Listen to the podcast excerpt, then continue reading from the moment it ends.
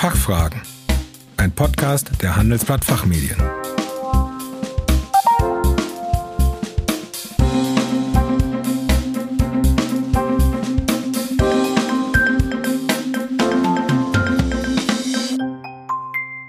Ich begrüße Sie zu den Handelsblatt Fachfragen. Sie hören Antworten und Handlungsvorschläge zu aktuellen Themen aus Wirtschaft, Recht und Management. Mein Name ist Kerstin Pferdmenges. Das Thema heute, die digitale Rentenübersicht kommt.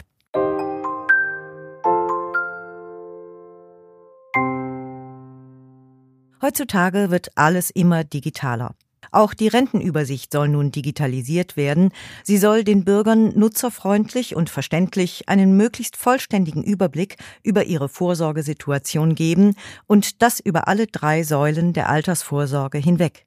Den Gesetzentwurf dazu hat das Bundesministerium für Arbeit und Soziales am 29. Juli dieses Jahres vorgestellt. Am 26. August wurde der überarbeitete Entwurf vom Bundeskabinett verabschiedet. Heute bei mir zu Gast ist Stefan Oecking, Partner des Beratungsunternehmens Mercer. Er ist regelmäßiger Autor unserer Zeitschrift Der Betrieb und beleuchtet dort insbesondere Fragestellungen zur betrieblichen Altersversorgung. Außerdem leitet er unsere Fachtagung zur betrieblichen Altersversorgung. Guten Tag, Herr Oecking. Schön, dass Sie heute hierher kommen konnten. Ja, einen schönen guten Tag, Frau Pferdmenges. Ich freue mich sehr, heute bei Ihnen zu sein. Dann fangen wir doch gleich an. Ich wüsste gerne, was genau soll in der digitalen Rentenübersicht beleuchtet werden und für wen ist sie von Vorteil? Das Ziel der digitalen Rentenübersicht ist es, den Bürgerinnen und Bürgern die Versorgungssituation im Alter aufzuzeigen, also die Rentenleistungen und Versorgungsleistungen, mit denen sie im Alter rechnen können. Hintergrund ist eine zunehmende Unsicherheit in der Bevölkerung über die eigene Versorgungssituation im Alter.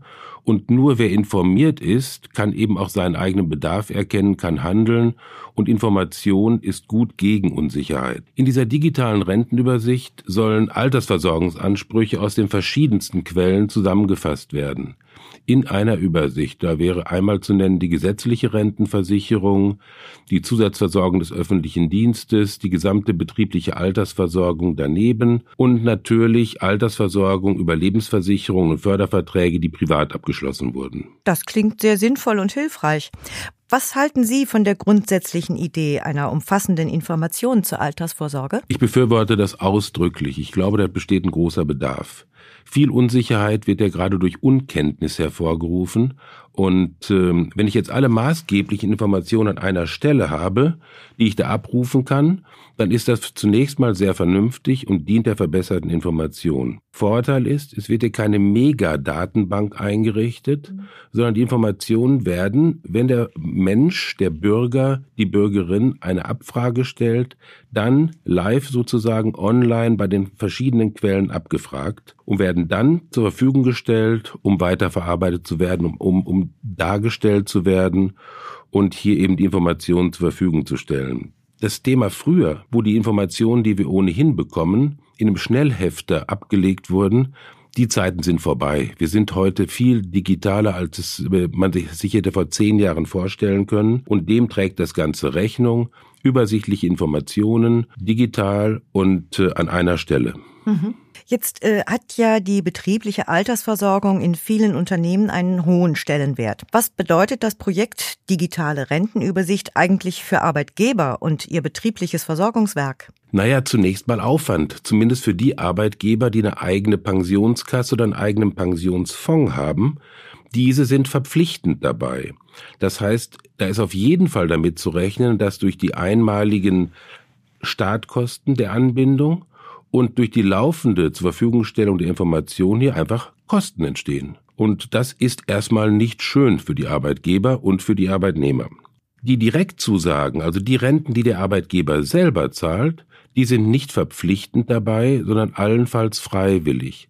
Das macht auch sehr viel Sinn, weil es sehr, sehr gut überlegt sein muss, wie man 90 oder über 90.000 Arbeitgeber mit Direktzusagen und mit Unterstützungskassen an ein solches Portal überhaupt anbinden kann. Da wird man noch eine Zwischenstufe brauchen. Anders wird das wohl gar nicht gehen, außer bei den ganz großen Arbeitgebern. Problematisch ist dabei, dass wenn der Mensch, der Bürger seine Rentenübersicht bekommt und meine freiwillige meine, meine Zusatzleistung, die freiwillige betriebliche Altersversorgung, nicht da erscheint, weil ich hier eine Direktzusage habe, dann wird die Wahrnehmung nachlassen, die Wertschätzung wird nachlassen oder es wird kritische Rückfragen in der Personalabteilung geben.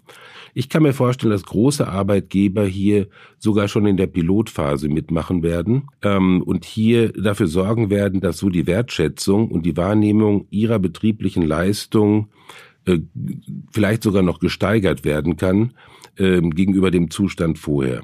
Also größere Arbeitgeber mit eigener Pensionskasse, eigenem Pensionsfonds müssen diese Leistungen ohnehin melden.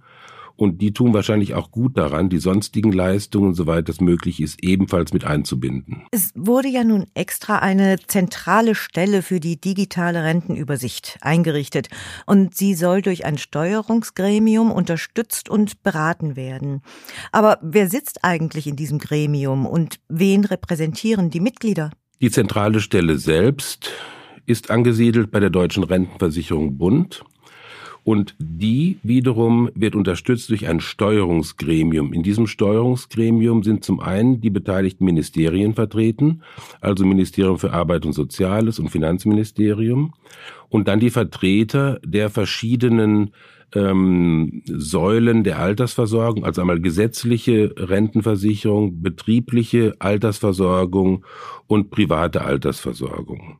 Daneben sollen Verbraucherschützer hier vertreten sein, ähm, was ein bisschen wundert, weil eigentlich diese Leistungen zumindest aus den ersten beiden Bereichen sehr stark am Arbeitsverhältnis anknüpfen. Da hätte man wahrscheinlich eher die Gewerkschaften erwartet. Ähm, das Ganze scheint eher Interessenvertretung zu sein. Mhm und äh, deshalb ist hier zusätzlich noch vorgesehen, dass Fachbeiräte eingeführt werden.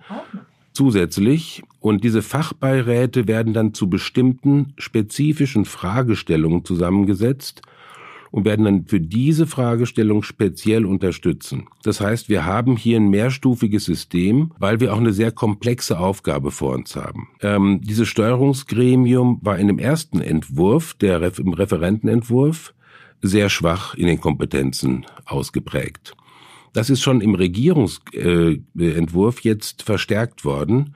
Es wurden mehr Kompetenzen diesem Steuerungsgremium zugeordnet und da ist auch noch Luft nach oben.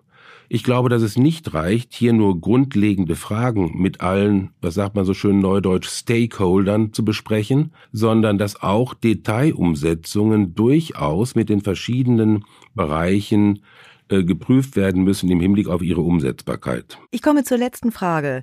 Von der Steuerung zum Steuerzahler. Wird die Umsetzung der digitalen Rentenübersicht eigentlich durch die Steuerzahler finanziert? Tja, die Frage hat äh, zwei Facetten. Die Umsetzung findet einmal statt, indem ein zentrales Portal eingerichtet wird, indem diese zentrale Stelle eingerichtet wird und diese Kosten, die trägt der Bund. Das ist aber ehrlich gesagt nur der kleinste Teil der Kosten. Jede Einrichtung, die diese Altersversorgungsleistungen zur Verfügung stellt und hier verpflichtend angebunden wird, muss eine eigene Schnittstelle zum Portal aufbauen, hier die entsprechenden technischen Voraussetzungen dafür schaffen und dann laufend auch diese Information auf Abruf 24 Stunden, sieben Tage die Woche zur Verfügung stellen. Das heißt, wir haben hier einmal einmalige Kosten, die schnell einen sehr deutlichen Betrag annehmen können. Und wir haben laufende Kosten, die auch nicht unerheblich sind. Diese Kosten bleiben bei der jeweiligen Einrichtung hängen und letztlich dann möglicherweise bei den Versorgungsberechtigten, weil hier die entsprechenden Verwaltungskosten hochgehen. Das heißt, es geht zulasten der Leistung. Äh, da sollte sich der Staat schleunigst Gedanken machen über eine Kompensation. Aus meiner Sicht ist es so, dass es viele Informationspflichten gibt, gegenüber den Versorgungsberechtigten, gegenüber den Versicherten.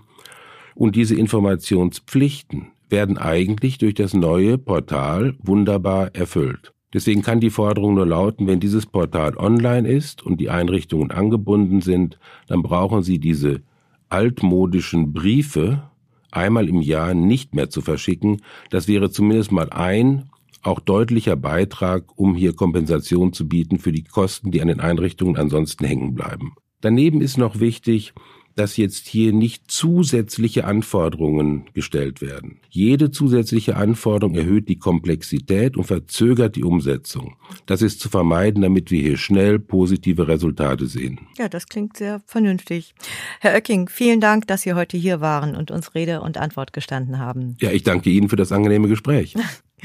Liebe Zuhörerinnen und Zuhörer, mehr zum Thema betriebliche Altersversorgung erfahren Sie auf unserer Online-Fachveranstaltung Praxisforum Betriebliche Altersvorsorge 2020 am 6. Oktober. Weitere Infos hierzu erhalten Sie unter dem Link, den wir für Sie in den Show Notes hinterlegt haben. Vielen Dank für Ihr Interesse.